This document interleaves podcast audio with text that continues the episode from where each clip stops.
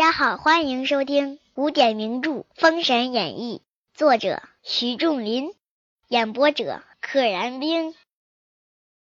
两边才在动手，妲己曰：“妾有奏章。”王曰：“美人有何奏朕？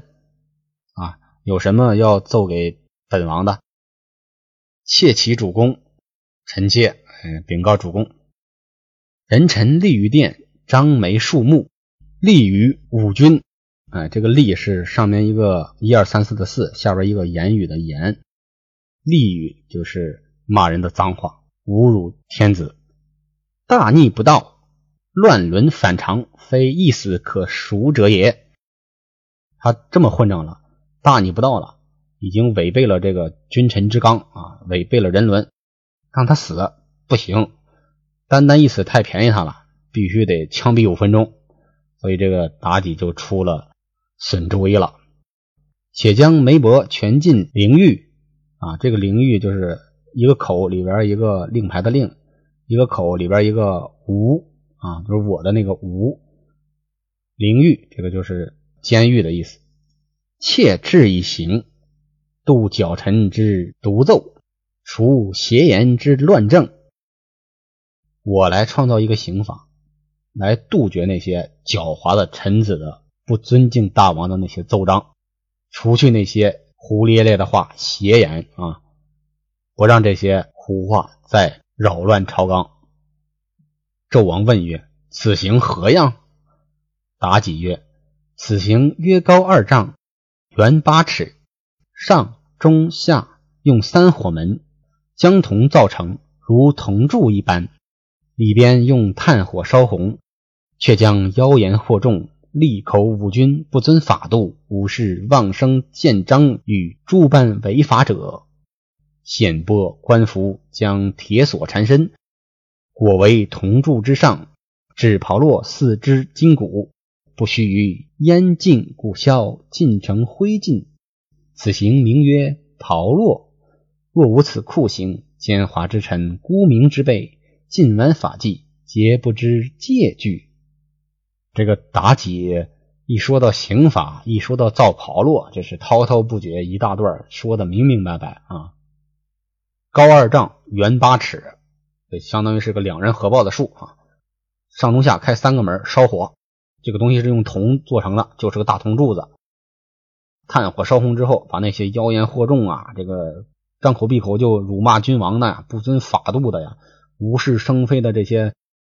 随便劝谏大王的这些人，还有各种各样的违法的这些人，都给我扒了官服，弄个铁锁缠在身上，哎，再给他裹到这个铜柱子之上，烧他的四肢筋骨。一会儿，哎，嘎噔成灰了。这个刑罚就叫炮烙。要是没这个酷刑，那些奸猾的臣子啊，沽名钓誉之辈呀。都跑来不遵守法纪啊！不知道该害怕什么，也不知道该戒什么，就给他们一个惩戒。纣王曰：“美人之法，可谓尽善尽美。”真是思路清奇。一般的人听到这个刑罚，已经吓得心里打颤了吧？哎，纣王来了一句“尽善尽美”，这好像在赞美一件。特别光明磊落的一件美好的事物一样，即命传旨，将杜元玄枭首示众，以戒谣言；将梅伯禁于灵宇。杜元显还在外九龙桥等着呢，现在就杀了吧，赶紧脑袋砍了，挂在城墙上。梅伯给我囚禁起来啊，等着上炮烙。又传旨意，照样造炮烙刑具，现作速完成。这一点说得好。他已经等不及了，还给了个时间，赶紧造出来啊！比如三天或者十天，赶紧造出来，你加快速度，我要看。首相商容观纣王信任妲己，竟造炮烙，眼见七庙不守，社稷虚废。商容俯伏奏曰：“望陛下舍臣残躯，放归田里。”纣王见商容辞官。即命随侍官传朕旨意，点文官二员，四表礼，送亲荣归故里。商容谢恩出朝。这个商容啊，刚才一直没说话，啊，他年纪也确实太大了，看到之后太伤心了。舍臣残躯，我都老了，我是个残破的躯体了，让我卸甲归田吧。纣王也没挽留，直接啊，纣王直接备下礼物，赐表礼啊，送他荣归故里。不一时，百官俱知首相商容至政荣归，各来长亭远送。这个至政就是放下手中的政务，放下手中的权力。商容见百官在长亭等候，只得下马。商容泣而言曰：“哭着说，列位殿下，众位先生。”今天子信任妲己，制造炮烙酷刑，巨剑杀中。商容力谏不听，又不能挽回圣意，不日天仇民怨，祸乱自生。商容进不足以辅君，死是足以彰过，不得已让位戴罪。四贤才俊彦，大展经纶，以救祸乱。此容本信，非敢远君而先身谋也。此别料还有会期，百官无不洒泪而别。啊，这一段不难理解啊，就是纣王不听劝谏啊，杀害忠良。我说了半天他也不听，啊，反正也早晚是个他。我商容进前进不足以辅佐君王，我死呢又恰好会彰显。纣王的这个罪过，所以我干脆我不进不死，唯有一退，退位让贤，等到有才能的人啊，贤才俊颜来大展满腹的经纶，救咱这个商朝吧。这就是我自己的本心呐，我心中真是那么想的，可不敢劳各位大驾来替我出主意，我是真心实意的。要让贤了。话说纣王在宫欢乐，朝政慌乱啊！这个慌乱不是咱们现在这个内心慌乱那个慌乱，是没有竖心旁的那个荒芜的荒，混乱的乱，慌乱就是荒废掉了，乱七八糟。不一日，监造炮烙官启奏公完啊，启其实就是启奏工程，这东西做完了。纣王大悦。问妲己曰：“铜铸造完，如何处置？”还挺兴奋。妲己命取来过目，拿来看看。纣王观之，指妲己而笑曰：“美人神传，秘授奇法，真治世之宝。美人，你真是有如神迹啊，天降神迹，奇思妙想。这可是我用来管理天下的一个大法宝。”待朕明日临朝，先将梅伯炮落殿前，使百官知惧，自不敢阻挠新法，张毒烦扰。哎，我弄炮落把梅伯弄死，让文武百官啊都知道害怕，知惧知道恐惧，他们就不敢阻挠我颁布新令了，也不会长篇累牍的给我写什么奏章让我烦忧。张毒烦忧。次日，纣王设朝，聚两班文武，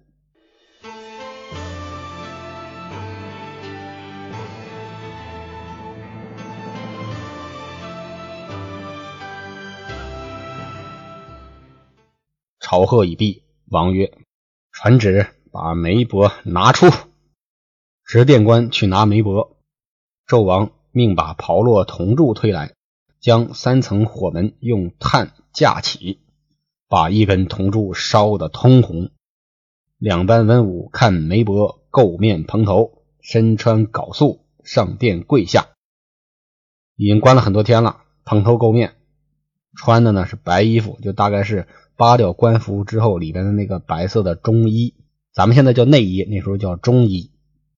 口称：“臣梅伯参见陛下。”纣王曰：“匹夫，你只知内殿五军。”朕公制此新刑，名曰炮烙。梅伯还把自己当臣子，自称臣梅伯。纣王直接骂匹夫，匹夫就是没有官职的人。天下兴亡，匹夫有责。也就是说，你一个老百姓，你一个正普通的一个男子匹夫，你就知道跑到那点侮辱我，我呢亲自造了这个新的刑罚，朕公治此新刑。躬身施礼的躬就是亲自的意思。今日九间殿前刨落你，叫你筋骨成灰，使狂妄之徒如。五棒人君者，以梅伯为利耳啊！我弄死你，烧死你，让你挫骨扬灰，使那些狂妄之徒，就像你这样侮辱诽谤我的人，都以你作为下场，作为例子。梅伯听言，大骂曰：“昏君！可怜成汤天下丧于昏君之手，久以后将何面目见汝之先王儿？”你有什么脸面见你的列祖列宗啊？你个昏君！纣王大怒，命将梅伯剥去衣服，赤身将铁锁绑缚其手足，抱住铜柱。可怜梅伯大叫一声，其气已绝，直接就烫死了。只见九间殿上落得皮肤筋骨，臭不可闻。小时候看这个电视剧刨落的时候。为了戏剧效果，被刨落的人是面对着观众啊，背对着刨落。书中记载的是相反的，是整个人抱上去啊，背对着大家。可想而知啊，这个臭味一下就出来了，应该是那种把肉烤焦、烤糊的那种焦臭味儿。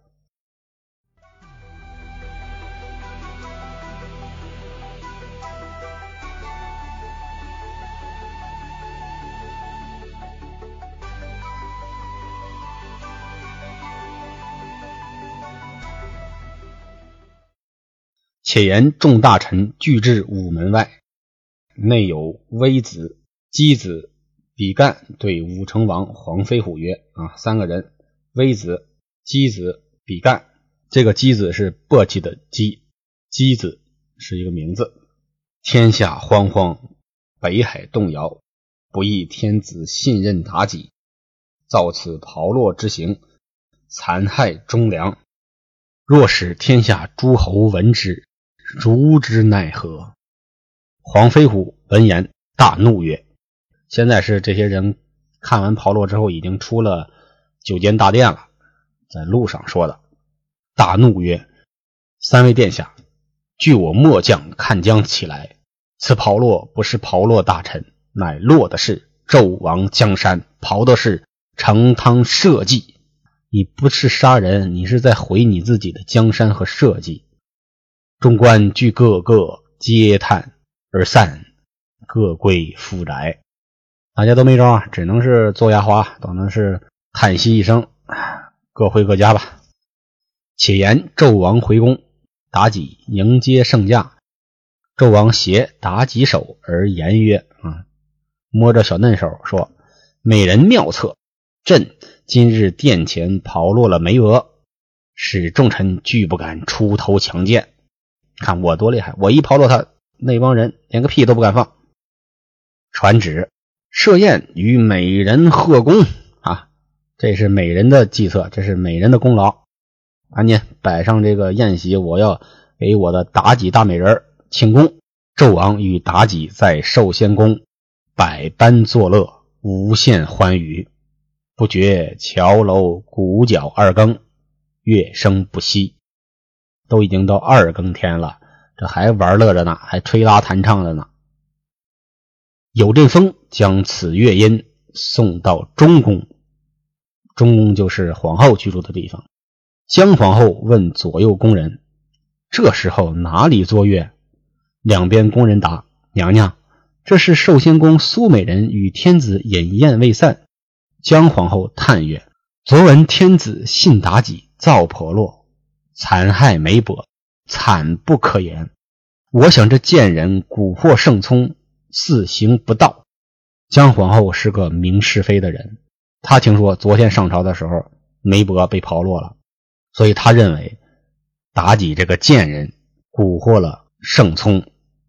聪就是聪明的聪，当耳朵讲、听力讲啊，他蛊惑了皇帝的这个听力啊，蛊惑了他的心智，肆行不道，就是放肆的做出这些不道德的行为。即命成年，哎，成凤年，带我往寿仙宫走一遭。不知后事如何，且听下回分解。本集到此结束，请点订阅。愿生命化作那朵莲花，功名利禄全抛下，让百世传颂神的逍遥。我辈只需都在世间潇洒。